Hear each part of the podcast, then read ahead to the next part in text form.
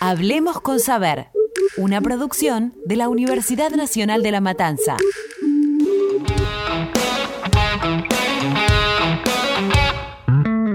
Hola, somos Abril Sosa y Melissa Vitale. Y esto es Hablemos, con, Saber. Hoy, ser trans en Argentina.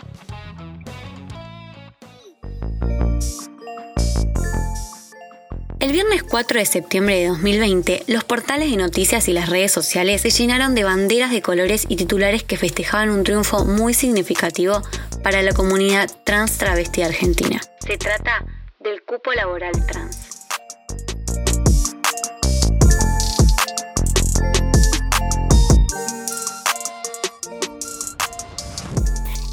Alberto Fernández estableció mediante el decreto 721-2020 un cupo laboral del 1% de representación travesti y trans en el sector público nacional. Este decreto es una consecuencia de una lucha que lleva años y que tiene como objetivo mejorar la calidad de vida de las personas trans implica una inclusión necesaria del colectivo en un ámbito del que fueron histórica y sistemáticamente excluidas. Sin dudas, una de las figuras más importantes para que hoy esta política estatal sea real fue la activista trans Amancay Diana Zacayán, quien luchó por el reconocimiento y derechos del colectivo hasta los últimos días de su vida. Diana fue asesinada el 11 de octubre de 2015 y fue el primer asesinato de una persona travesti caratulado como crimen de odio en Argentina. Desde 2015 existe una ley de cupo laboral trans en la provincia de Buenos Aires, que lleva su nombre, pero la misma no está reglamentada y nunca se aplicó. El decreto viene a poner en acción todo lo que con la ley anterior no se pudo.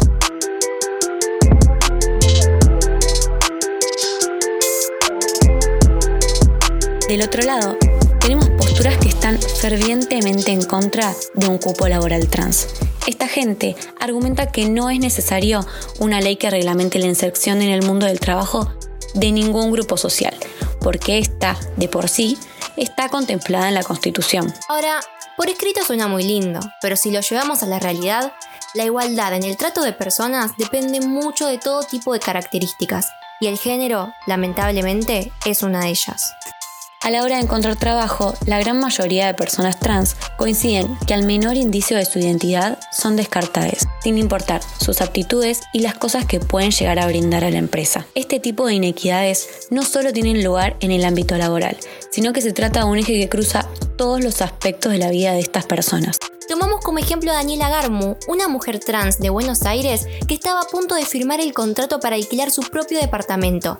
Sin embargo, su sueño se interrumpió cuando la dueña del inmueble se percató de su identidad de género. La también actriz y comunicadora social, entre la ira y la rabia, narró en su cuenta de TikTok la frustración que sintió por no poder rentar. Ya estaba por firmar hoy, pero bueno, creo que y de las, de las razones más importantes es porque, bueno, soy una chica trans. Nosotras casi no podemos alquilar nunca nuestro nombre porque siempre nos pasa esto. Nos conocen y estamos estigmatizadas. Y ni siquiera un departamento me puedo alquilar. Tengo una rabia, una ira. Pero bueno mañana será otro día y supongo que ya alquilaré. Daniela no es la única a la que se le presentan obstáculos para acceder a una vivienda o al trabajo. Esta es una realidad que afronta la población transgénero al ser estigmatizada y discriminada. La pandemia por el COVID-19 agravó esta situación, ya que muchas no pueden pagar el alquiler y fueron desalojadas. Reconocer que existe una desigualdad estructural es el primer paso para cambiarlo. Y esta ley representa un paso gigante en el mundo de todas las personas que integran el colectivo trans. Ahora, ¿por qué es importante y necesario que existan este tipo de políticas estatales? Según datos del INTEC, para 2014, solo el 18% de las personas travestis y trans habían accedido a un trabajo formal, y el 80% está o estuvo en situación de prostitución. En Argentina, la esperanza de vida de las personas trans es de entre 35 y 40 años, según dos estudios de la Asociación Travestis Transexuales Transgéneros de Argentina. El primer informe se hizo en 2003 y todavía el número no cambió aunque sí se ve un mayor acceso de las personas trans a derechos como la salud. Escuchar estos datos quizás ayuda a entender que el decreto no es demagogia ni un capricho. Incluso abandonar el discurso transodiante que sostiene que ahora tengo que ser travesti para conseguir trabajo. Es ser conscientes que dentro de una sociedad donde no hay lugar para las personas que no siguen con la norma, este tipo de políticas puede significar la única oportunidad de mejorar su calidad de vida. Pero la salud y el trabajo no son los únicos espacios vulnerados para las personas trans. La exclusión está en las instituciones educativas, en la expulsión de su núcleo familiar y hasta en los medios de comunicación. A la gente le cueste comprender o le cueste dimensionar todo el drama que vivió nuestro colectivo durante años. El drama, la desolación, eh, las miradas. Eh, viendo también la situación que están pasando todas las compañeras ¿no? de la comunidad travesti transexual, los crímenes de odio que están pasando últimamente son terribles. Queremos eh, dejar de manifiesto esto, que no queremos más travesticidios, hablamos de travesticidio social porque queremos hablar de las vidas, de que si bien tenemos avances en cuestiones eh, como la identidad de género que tenemos aquí en la Argentina, todavía falta mucho trabajo, todavía hay discriminaciones en los hospitales, hay discriminaciones por no tener el cambio registral hecho en el documento. De todo, pasan con los autos y te gritan, te hacen alusión a, mujeres trans que han, que han aparecido en la televisión y que han, que han aparecido y desaparecido en muy poco tiempo. Lamentablemente faltan muchísimas políticas públicas que acompañen el crecimiento de una nación más inclusiva, donde dejemos de mirarnos, donde dejemos de discriminar, donde no exista la violencia genuinamente.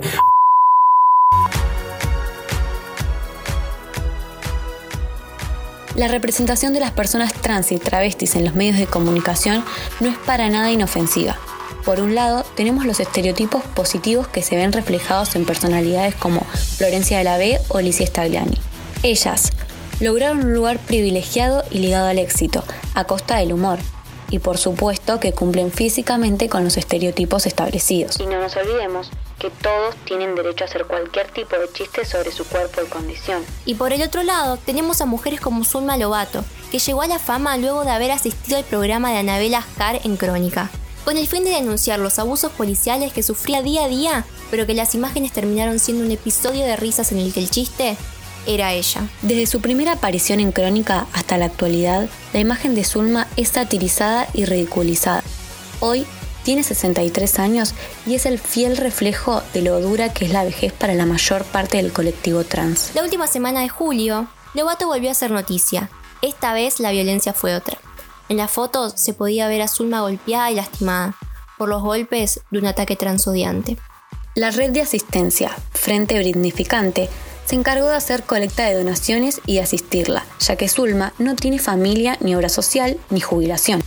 Y aunque suene duro, esta situación forma parte de la cotidianidad de las personas trans. La movilización tuvo buenas repercusiones y además de las donaciones lograron que Zulma se recupere del ataque.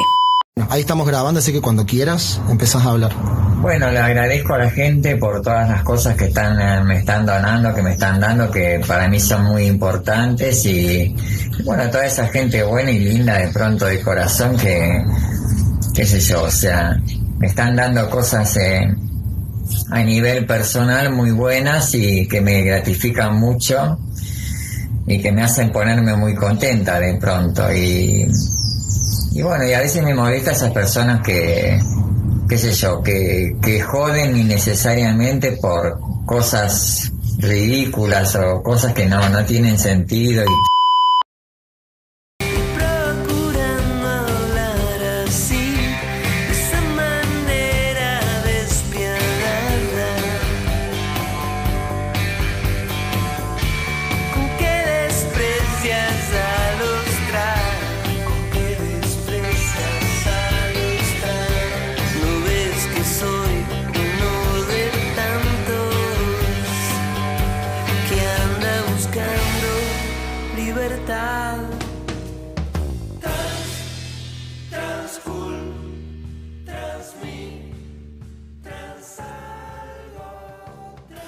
Las políticas de Estado que generen inclusión son necesarias, pero también es importante comenzar a cuestionar nuestros discursos. Es importante tener en cuenta que si queremos ayudar a construir un mundo inclusivo, debemos seleccionar los términos que utilizamos de manera cuidadosa. Una persona es trans cuando su identidad de género no corresponde con el sexo asignado al nacer. Este concepto agrupa a travestis, transexuales y transgéneros. Vamos a lo particular, una persona travesti es alguien que se viste con ropa que se asocia al sexo opuesto al suyo de nacimiento. Puede darse en público o en privado, ocasionalmente o continuamente. Transexual es el término legal que designa a una persona que está por o ya llevó a cabo una cirugía de reasignación de sexo. Y transgénero es la persona que vive con un sexo o género que no es el que se le fue asignado al nacer, pero que no pasó por cirugía de resignación de género.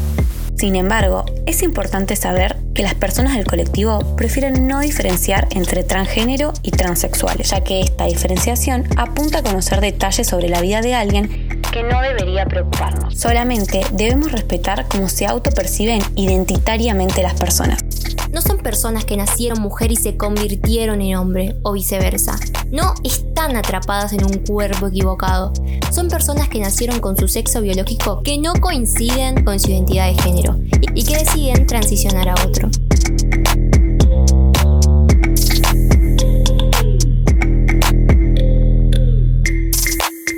No debería ser necesario un decreto que regule el cupo laboral trans ni tampoco deberíamos aclarar que los derechos de las personas no son abstractos.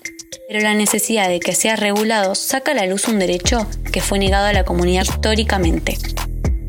La deconstrucción lleva tiempo y en este momento las cosas comenzaron a cambiar. Pero es importante ser conscientes que vivimos en una sociedad diversa que todavía no es inclusiva.